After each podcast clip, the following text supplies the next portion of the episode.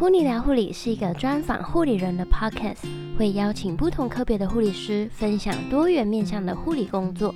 Pony 聊护理，陪你聊聊护理，我们节目里见喽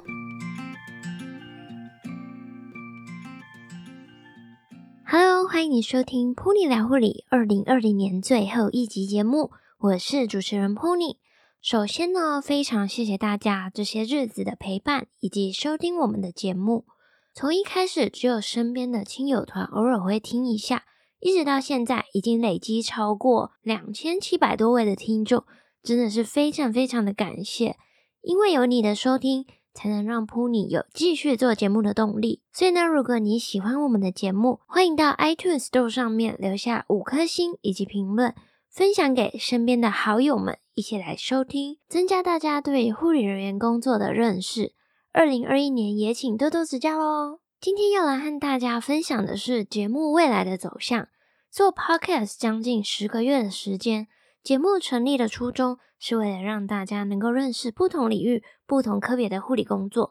二零二一年呢，也会继续保持最初的想法，护理工作经验的访谈内容也将会是节目的主轴。除此之外呢，普尼希望能够带给大家更多的东西，所以简单分享一下二零二一年节目内容的安排。每个月呢，预计会上线两到三集的护理工作经验分享。除了访谈之外呢，还会穿插普尼目前在门诊以及治疗室工作的经验，还有像是学理啊、技术等等的分享。那在节目中也一直在强调，除了护理专业以外，非常鼓励大家多方尝试，找到自己的兴趣与热情。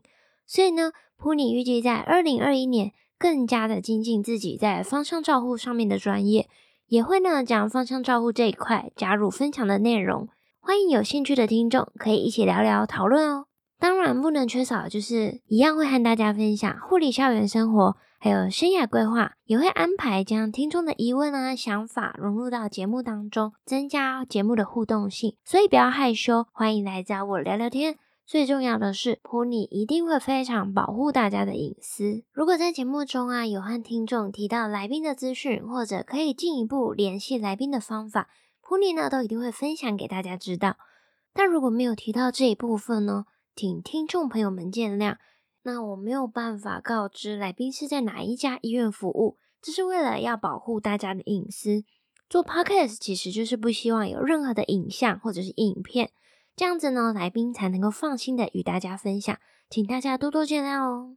那刚刚提到的节目内容安排呢，大部分都会借由 podcast 的形式播出，少部分我会把它做成图档或者是文章，放到 Pony 聊护理的 IG 以及社团当中。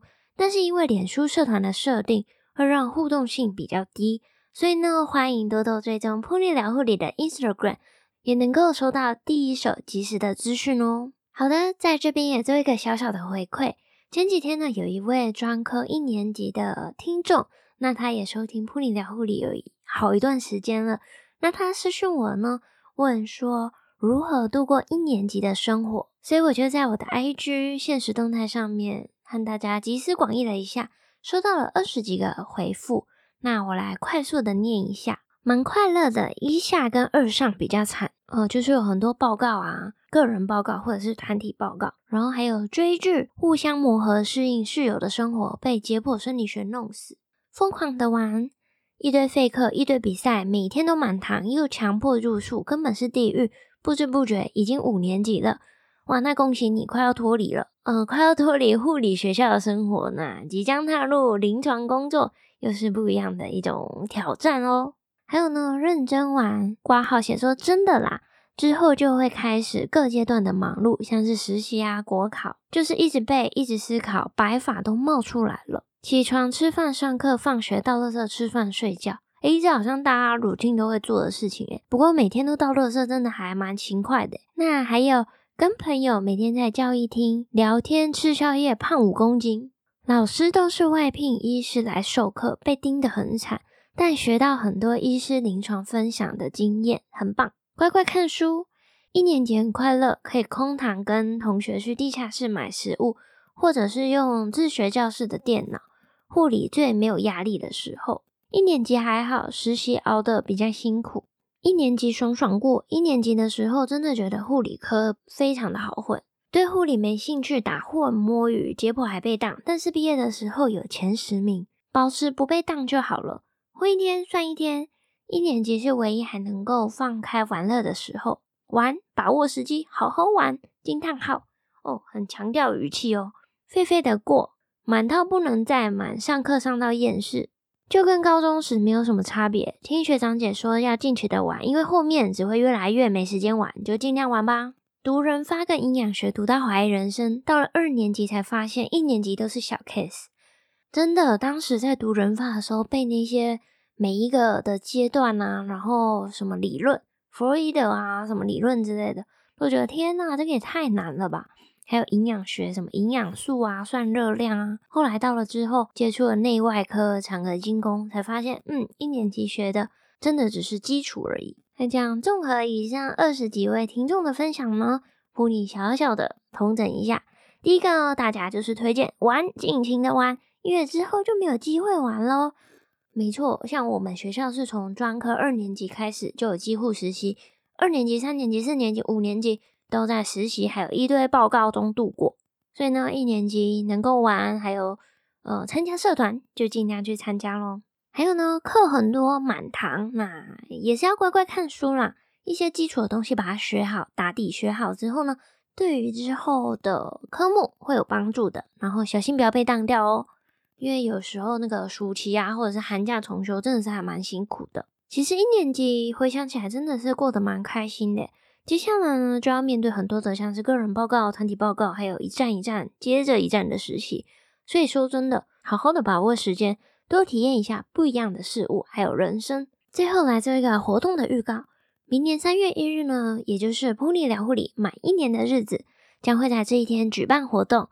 活动的内容和进行的方式目前还在规划当中。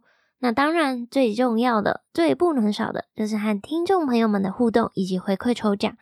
Puni 呢一直在搜寻，那在找要送给听众朋友们的抽奖礼物。在做 Podcast 的十个月里呢。我也认识了很多厉害的护理人员，除了拥有护理的专业，也有自己的一技之长。所以呢，只要你是医护人员或者是护生，且拥有自己的产品或者是服务，都欢迎私讯 Puni 自我推荐。虽然呢，我们这个节目完全是佛系经营，到目前为止没有任何的收入。不过呢，对于礼品这一部分该付的费用，我还是会付的，所以大家不用担心，可以放心的来私讯我。说不定你的产品或者服务就会成为普尼疗护理满周年的抽奖礼物喽！当然也是很欢迎各方人员赞助的。那今天这集就真的是日常聊聊天、家常便饭、说说话而已。非常谢谢你听到最后，下次我们再见面就是二零二一年了。在这边呢，祝每一位 Puni 聊护理的听众朋友们新年快乐、平安健康。无论是在课业或者是工作上面都很顺利，也能在新的一年完成自己的目标。Puni 聊护理，陪你聊聊护理，我们明年见喽！